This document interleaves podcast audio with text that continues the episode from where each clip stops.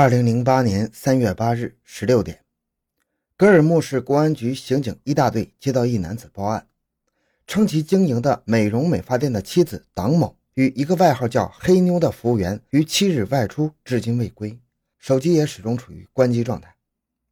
美容美发店内一张存有五千八百元的存折也不知去向。接报之后，刑警一大队迅速组织警力赶往了星光巷党某经营的美容美发店调查。在对周边的商铺走访时，侦查员了解到，党某经营的美容美发店实际上是一个卖淫场所。党某本人社会关系复杂，平时来往的多为社会闲散人员。根据这一线索，侦查员对党某的住处进行搜查，并调取了银行的监控录像。侦查员发现，三月八日十点钟，党某在工商银行开设的个人账户有资金往来，账户上的五千八百元现金被取走了。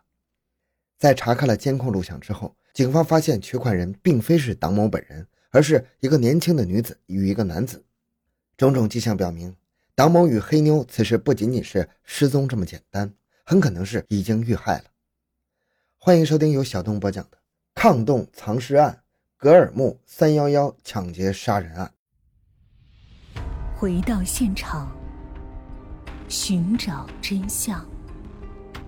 小东讲故事系列专辑由喜马拉雅独家播出。为了寻找线索，警方以星光巷为中心，开始对周边的多个居民区展开调查工作。功夫不负有心人，一家烤羊肉摊的老板提供了一条重要线索：三月七日晚，一辆车号为青 H 某某某某的夏利出租车，曾经三次出现在党某的美容美发店门前。而党某也是乘坐该车离开的，离开前曾在其羊肉摊上吃过十块钱的羊肉。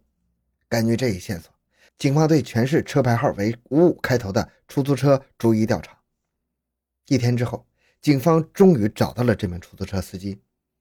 在询问司机后，得知三月七日下午，他曾在八一某旅店将两名操着外地口音的男子送到了金丰路河坝一个出租院内。两名男子还留下了他们的手机号码，说用车时要跟司机联系。当晚，这两名男子分别在二十点二十三点左右打电话乘坐出租车前往星光巷的这家美容美发厅，并先后接了两名女子返回了河坝。经过出租车司机辨认，银行监控录像中取款的男子就是乘坐其出租车中的一个人。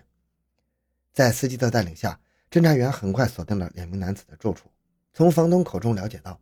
租住房屋的房客是两口子，带着两个小孩。十几天前，又有一名男子从外地来到格尔木，跟他们生活在一起。房东说，从三月七日之后，就再也没见过这家人，还欠着房东几个月的房租没给。侦查员决定对这间房屋进行秘密搜查。在房屋内进行初步勘查时，地面上的一滴指甲盖大小的血迹引起了警方的怀疑，血迹有被擦拭的痕迹。警方发现室内的土炕上乱七八糟的堆着铺盖，但是大冷的天炕上却被人泼上了水。一名侦查员拿起棍子伸到炕洞中拨了几下，突然一只手臂从炕洞中露了出来。当侦查员打开土炕上的石板时，两具女尸赫然出现在侦查员面前。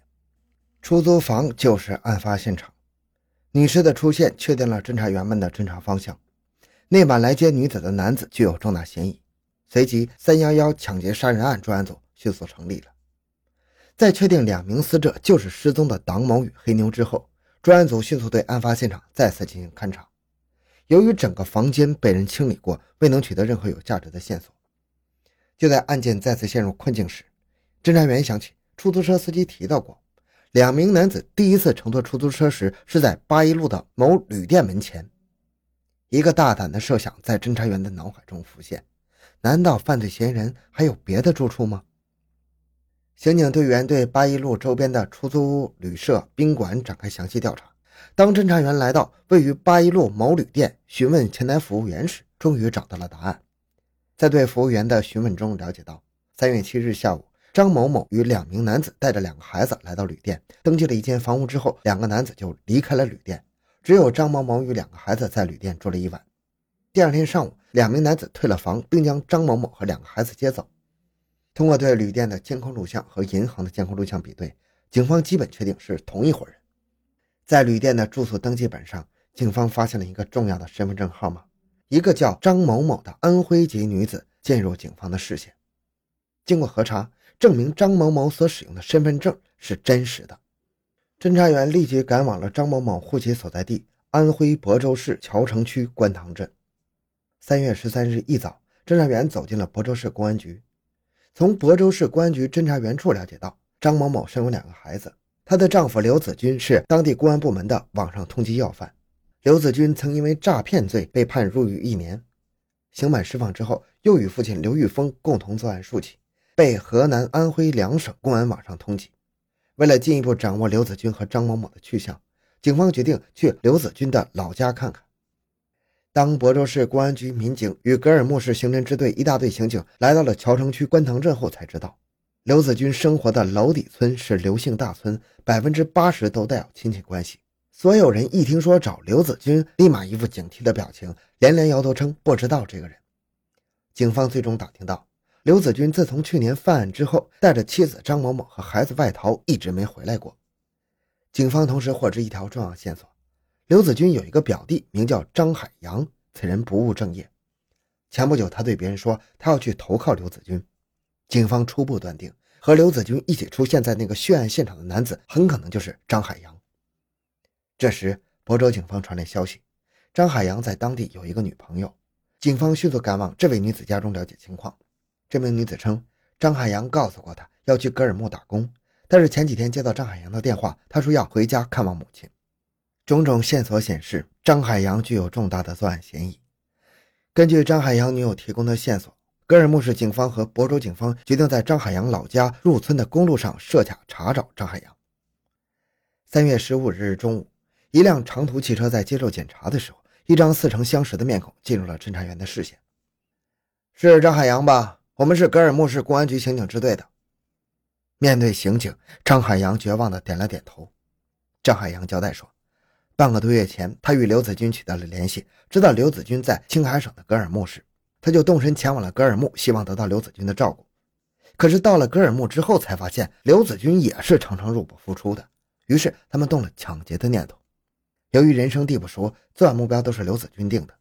当晚，他们从党某口中逼问出了存折密码，并杀害二人之后，次日一大早就取出了五千八百元现金后出逃了。张海洋说，在路上，刘子君说要去找在河南的父亲，他供述。刘子君一家目前极有可能藏匿在河南省柘城马城乡一个出租院内。格尔木警方立即带上张海洋，连夜驱车赶往了河南商丘柘城马城乡。当警方从亳州出发，到达刘子君藏匿的出租院时，已经是次日早上九点了。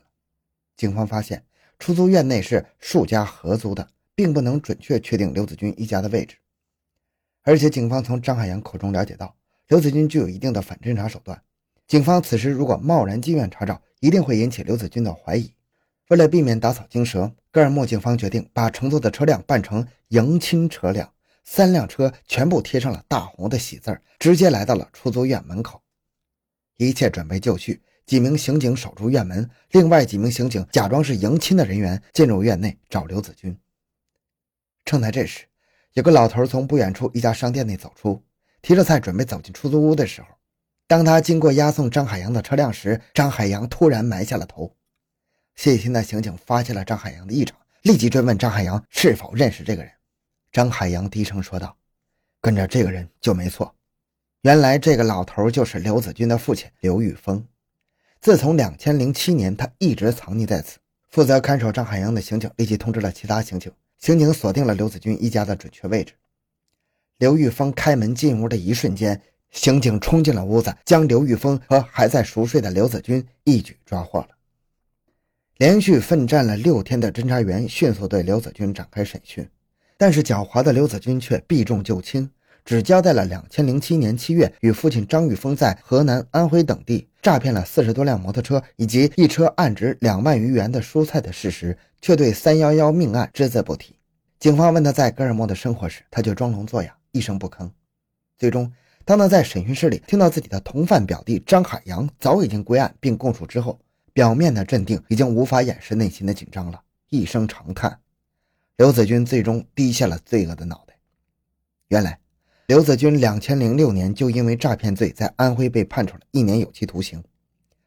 两千零七年刑满释放之后，为了尽快偿还债务，他又与父亲合伙在合肥、河南两地实施了两次诈骗，后被当事人识破。为了躲避警方的通缉，他驾驶一辆三轮摩托车，携着妻儿逃至了格尔木，靠跑出租车维持一家的生计。在格尔木躲了一段时间之后，日子似乎恢复了平静。闲暇之时，他经常出没在一些色情场所。后来，他干脆不跑车了，成天闲逛，生活渐渐入不敷出。恰在此时，表弟张海洋突然从安徽到格尔木投靠刘子军，邪恶的念头出现在两人的脑海里，两人一拍即合，打算大干一把。三月七日上午，刘子军因为家庭的日常开支与妻子发生争吵，促使刘子军提前着手两人的计划。他们决定抢劫经常光顾的美容美发店老板娘党某。三月七日下午，两人将刘子军的妻子张某某和两名孩子送往了八一路一家旅店。随后，刘子军和张海洋乘坐出租车返回租住的房屋内，开始密谋绑架抢劫的计划。为了作案时乘车方便，他们在返回途中留下了出租车司机的电话号码。当晚八点。刘子军给出租车司机打电话，让司机接他前往党某经营的美容美发店，并以包夜为幌子，欲骗党某外出。党某觉得时间太早，店里没人照顾，就要求刘子军晚一点再来。刘子军返回河坝之后，再次与张海洋商量。到了晚上十一点，刘子军再次乘坐这辆出租车来到了党某的店里。在等待党某的时候，刘子军还打发店里的另外一名小姐黑妞买了十块钱的羊肉串。随后，党某跟着刘子军来到了刘子军的出租屋。刚进房门，早已经等候多时的张海洋和刘子军就一起动手，把党某推倒在地，并拿出事先准备好的绳子捆住了党某的手脚。明白过来的党某不断哀求两人，并告诉刘子军自己只有五千八百元一个存折，就放在店里。刘子军拿了党某的钥匙，准备去取存折的时候，忽然想起黑妞还在店里。刘子军让党某打电话支开黑妞，可是黑妞却不想离开。于是刘子军就乘车回到店里，谎称党某让他来接黑妞。刘子军将黑妞带回出租屋后，两人威逼黑妞交出了身上的财物，可是黑妞却一直破口大骂刘张二人。气急败坏的刘子军拿起地上的一根绳子，用力勒在了黑妞的脖子上。数分钟后，黑妞倒在地上。看到黑妞倒在地上，党某要刘子军立即想办法抢救，不断的用头撞向刘子军，并放声大哭。害怕事情暴露的刘子军顺手操起了一把铁锤，砸向了党某。随后，刘子军和张海洋将两具尸体藏匿在房屋的炕洞里，并仔细地擦拭了屋内的血迹。做完这一切，两人将房门反锁，回到了党某的店里，取走了党某的存折。这就是整个案情的经过。今天这个案子就讲到这里。小东的个人微信号六五七六二六六，感谢您的收听，咱们下期再见。